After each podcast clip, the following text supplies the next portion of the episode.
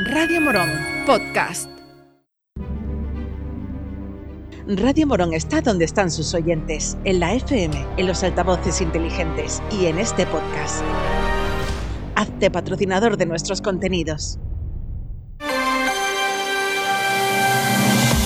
Hoy por hoy Morón, Juan Maidalgo. 7 y 20 de la mañana, saludos señoras, señores, buenos días. Es jueves 16 de marzo, tiempo para la información local en Radio Morón desde ahora y hasta las 7 y media.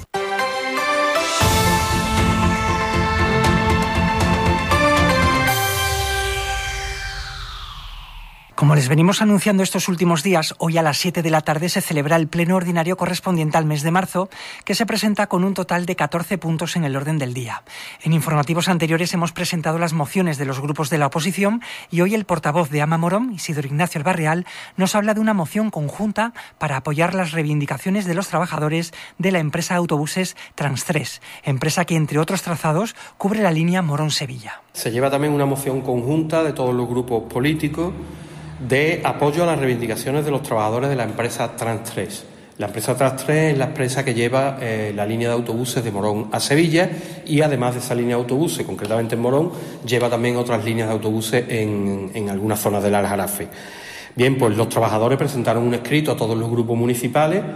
No ha sido la primera vez ya, y mucha gente en Morón lo sabe, que se han quedado autobuses parados en el viaje de, de Morón a Sevilla o de Sevilla a Morón porque están teniendo unas deficiencias técnicas por falta de mantenimiento, mantenimiento al que está obligado la empresa tras tres, que obviamente tiene unas consecuencias para los trabajadores que llevan esas líneas, pero obviamente tiene unas consecuencias para todas las personas que van viajando en, esa, en esas líneas de transporte urbano.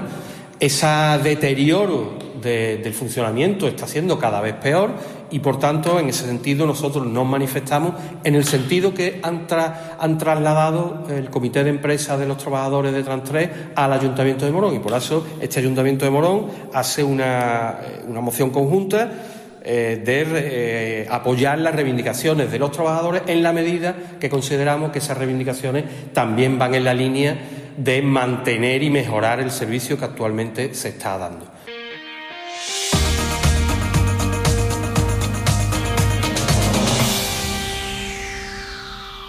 La semana pasada les contamos que Comisiones Obreras había convocado varias jornadas de huelga en dos empresas del sector alimentación de la comarca, Ángel Camacho en Morón y Procavi en Marchena.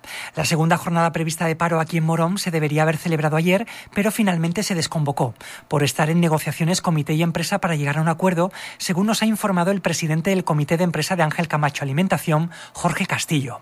Sin embargo, en la empresa marchenera ayer vivieron su quinto día de huelga y hasta las puertas de Procavi para mostrar su apoyo, se desplazó la portavoz de Izquierda Unida, Marina Segura. Hemos venido este mediodía aquí a las instalaciones de Procavi a mostrar nuestro apoyo a los trabajadores y a las trabajadoras de ADECO que se encuentran estos días secundando una huelga.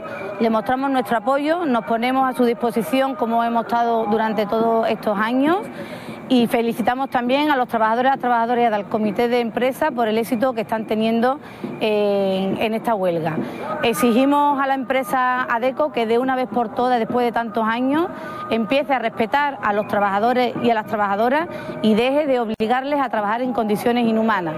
Se les ha subido el, peso eh, del pavo, se les ha aumentado la cadena, el ritmo de la cadena de producción, no se está respetando la temperatura eh, de los pavos y todo esto está haciendo que los trabajadores y las trabajadoras estén haciendo un sobreesfuerzo humano como lo demuestra el que de una plantilla de 700, 128 trabajadores estén ahora mismo dados de baja y muchos de ellos tengan que venir aquí a trabajar medicados porque no soportan el, el dolor de las lesiones.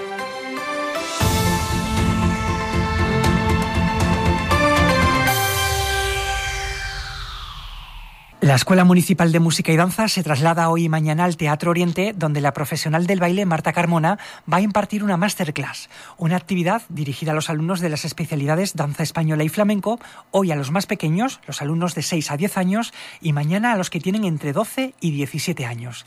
También mañana, por la tarde a las 7 y media, la profesora invitada Marta Carmona ofrecerá una muestra de improvisación contemporánea abierta a todos los públicos. Israel Jiménez es el director de la Escuela Municipal de Música y Danza. La masterclass está eh, dividida en dos días, por niveles y también por, por el, contenido del curso, digamos, ¿no? Eh, el jueves está más enfocado al alumnado más pequeño, concretamente entre eh, los alumnos y alumnas entre 6 y 10 años, donde se va a iniciar las técnicas de la danza moderna, y el viernes por la tarde, pues ya está enfocado a los alumnos un poquito más mayores que ya tienen una base técnica y que Marta eh, lo que va a hacer es pulir, digamos, ¿no? Y la manera de finalizar la masterclass eh, va a ser un poco diferente de lo que es habitual y es que ella nos va a hacer una muestra eh, de lo que ella entiende que es una improvisación. Eh, imagino que una coreografía suya, no lo sé, porque no sé exactamente lo que va a bailar, pero eh, me, aventuro a decir que, es algo así, donde todo el alumnado que ha participado en los dos días, imagino que, que irá a verla y ese momento está abierto para el público en general con lo que cualquier persona que esté eh, interesado en ir a verlo, eh, lo único que tiene que hacer de aquí al viernes es ponerse en contacto con el, área de cultura y allí se le informará absolutamente de todo lo que necesiten saber para que puedan ir a, ver esa muestra sin problema. La Asociación Cultural Deportiva Amigos de los Senderos ha organizado la segunda marcha senderista que tendrá lugar este domingo día 19. Tras el éxito de la primera edición celebrada en marzo de 2022, la asociación en colaboración con el ayuntamiento ha puesto en marcha la ruta de este año. La salida está prevista a las 8 de la mañana desde el punto limpio y desde allí está marcado un trazado de 12 kilómetros con un nivel de dificultad bajo. Aún así, habrá una ruta alternativa de 6 kilómetros para aquellos que no puedan recorrer la ruta original. Al regresar a Morón, a mediodía, se celebrará una jornada de convivencia entre todos los participantes en el Centro Social Julio Vélez. Ayer hablamos con Enrique Sánchez, presidente de la Asociación Amigos de los Senderos. Este domingo eh, nos concentramos a las 8 de la mañana en el punto limpio Canilla. Hacemos la ruta por la semilla. Son 12 kilómetros que eh, sería nivel fácil y hay una ruta opcional para aquellas personas que eh, puedan menos de 6 kilómetros. Es decir, la, ruta por la semilla sería una ruta circular, siempre llegando a un punto que sería el que volveríamos todos juntos. ¿Me entiendes? Eh, y luego terminaríamos en el punto Canilla y luego teníamos tendremos un momento de convivencia en la sede que tenemos provisional, que agradecemos, que es el Centro Social Julio Vélez. Sería mediodía.